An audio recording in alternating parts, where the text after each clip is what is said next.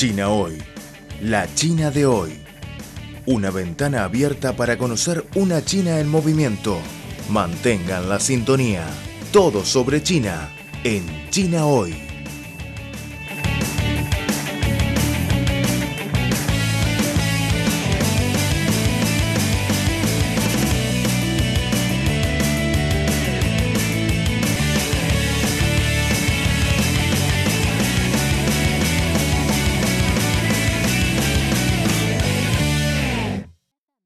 Pronto tendrá lugar en Beijing el segundo foro de la Franja y la Ruta para la Cooperación Internacional, con motivo de lo cual realizamos una entrevista con Felipe Nero Segovia, experto en asuntos políticos e internacionales y también representante de la Red Chile-China y el Centro Latinoamericano de Estudios Políticos y Económicos de China, CLEPEC, en Beijing. ¿Cómo evalúa la iniciativa de la Franja y la Ruta que propuso China? Yo creo que es una iniciativa que es notable porque le ha permitido a China desplegarse en el mundo, en términos de ser un actor que está ofreciendo cooperación, está ofreciendo inversiones y sin condicionantes políticas, como es lo que ofrecía en antaño Estados Unidos y la Unión Europea. Y además con un enfoque muy, muy marcado hacia los países en vía de desarrollo, como, son, como es América Latina y como es África o, o buena parte de Asia o Europa Oriental.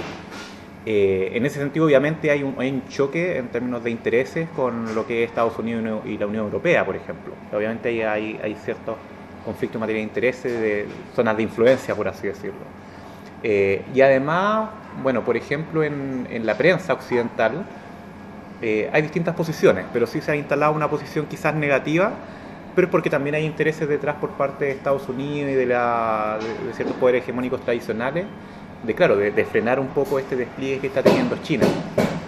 Y por otra parte, las élites de Occidente, una, una parte de las élites de Occidente, quizás ligada a los partidos de derecha o de centro derecha, y de ahí que yo creo que es importante que en términos de política exterior China desarrolle una política mucho más, más potente en materia de relación con la sociedad civil, con la organización de la sociedad civil de, de países que son estratégicos, como el caso de Chile, mm. Donde pesan mucho, o sea, Sí. Por ejemplo, si China quiere implementar un gran proyecto en materia de energía, por ejemplo, minera, se va a topar con cuestionamientos, por más que el proyecto esté bien hecho, se va a topar con cuestionamientos de organizaciones medioambientales, por ejemplo, de la sociedad civil. Pero esos cuestionamientos quizás pueden ser mucho más con un tono de negociación o mucho más diplomático en la medida que tú tengas ya una relación previa con ese tipo de organizaciones como lo que tiene Estados Unidos y la Unión Europea. Claro, y eso todavía es un aprendizaje que, que China, yo creo que está desarrollando, pero quizá ahí habría que hacer algunos esfuerzos mayores. En 2017, la expresidenta Michelle Bachelet visitó China y participó en el primer foro de la Franja y la Ruta para la Cooperación Internacional. Según su opinión, ¿qué cambios hará con el gobierno de Sebastián Piñera? Eh, sigue participando en las iniciativas que hoy está desplegando China, uh -huh. pero obviamente con mayores reservas, pero sigue participando y sigue profundizando muchos proyectos que cabe señalar que vienen del gobierno de la presidenta Michelle Bachelet. Eh, cuando hoy vemos la agenda que va a negociar Piñera cuando venga a China, a China en abril, eh, hay muchos proyectos, por ejemplo, de trenes rápidos, sí. como los que mencioné en la entrevista, energías renovables, el, data centers de Huawei, Alibaba. Eh, la, eh, la, implementación de los bancos también que se ha instalado recientemente. Pero todo eso viene del gobierno anterior, el gobierno del presidente Bachelet. Lo que Bea Piñera más bien ha hecho, en, virtud de que Chile es un país estable, es darle curso a esos proyectos que ya estaban andando. Pero tampoco hay iniciativas muy nuevas por parte de él. Quizás lo único novedoso que hoy quiere, él quiere negociar con China son iniciativas más bien de transporte, en materia de transporte público, con todo el tema de los vehículos eh, eléctricos, eh, la construcción de nuevas líneas del metro de Santiago y también quizá algunos proyectos de trenes rápidos en otras regiones, mm. donde puede ser quizás Concepción o la macroregión de Antofagasta y Quique, en el norte. Eso viene a ser quizás la única novedad en este gobierno de Piñera. El resto son proyectos o ideas que ya se venían planteando del gobierno de la presidenta Bachelet.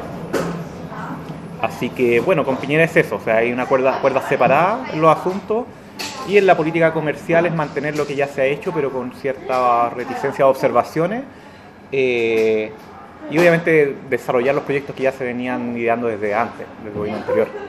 También hay voces negativas sobre la iniciativa de la Franja y la Ruta. ¿Qué piensa usted de esto? Cuando muchos de estos artículos, incluso de prensa, instalan que quizás ciertos problemas que ha tenido la iniciativa de la Franja y la Ruta en muchos países, por ejemplo, muestran el caso de África, donde supuestamente varios gobiernos se han endeudado, eh, donde hay corrupción, pero en Chile no ha calado mucho, ¿por qué? Porque nosotros de todas formas entendemos que eso se da no porque China tenga la culpa, sino que porque hay muchos países que sí, que endémicamente, internamente tienen muchos problemas de corrupción, tienen problemas para administrar sus cuentas nacionales, el Estado es mucho más débil, hay una clase política que, sí, es, quizás menos educada, pero no es un problema de China. Mm. pero en cuanto China ha, lo, ha generado, por ejemplo, acuerdos de cooperación con países que tienen instituciones responsables, no ha habido ningún problema. En Chile no tenemos ningún problema con China. Eh, de todas las empresas que han llegado China a Chile, hay un conflicto que, se ha generado en términos como sobre todo en términos laborales, pero es uno de, toda la inversión china que ha llegado a Chile. Pero, o sea, incluso incluso la inversión china en Chile ha traído menos problemas que, la inversión quizá de países desarrollados. Por lo cual, eso depende al final de la, de la, de la fortaleza que tenga la institución del propio país. Es, por eso quizás esas críticas no, no han calado tanto en Chile, hasta ahora, por lo menos porque nosotros no tenemos no vemos problemas. O sea, pese a toda la, estrecha relación que tenemos en Chile, eh, con China, no hemos tenido problemas en ese sentido de sobreendeudamiento, proyectos inconclusos, que China, la inversión china ha dañado, el, no sé, variables ambientales o laborales. No, no, no existe eso en Chile, no, porque nuestras instituciones son fuertes. O sea, no se puede hacer eso en Chile. Eh, el problema que tienen otros países, bueno, tendrán que resolverlo cada país, pero eso ya son problemas internos. A su parecer, ¿en qué ámbitos China y Chile pueden desarrollar cooperaciones en el marco de la iniciativa? Hoy también temas que son muy relevantes en, América Latina, con el tema medioambiental.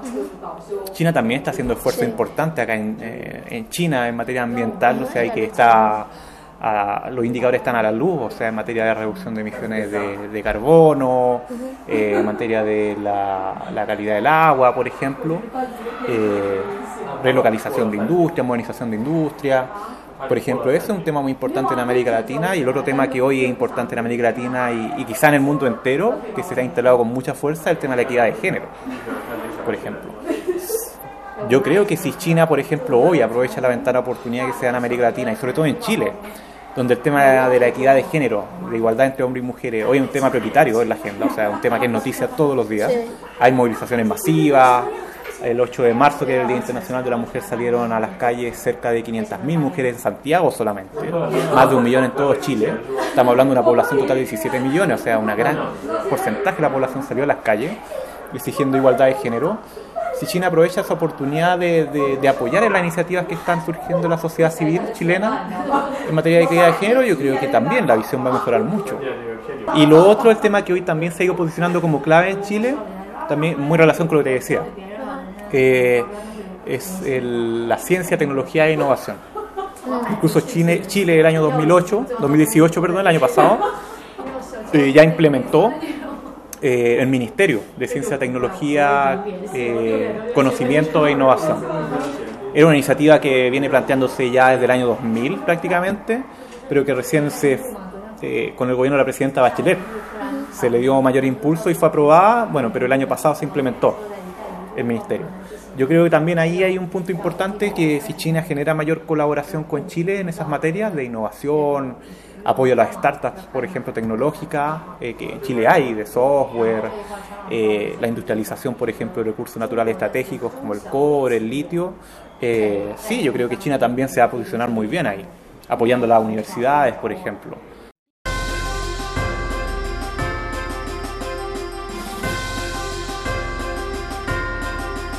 Están escuchando Al ritmo de China un programa de divulgación de los nuevos avances de China.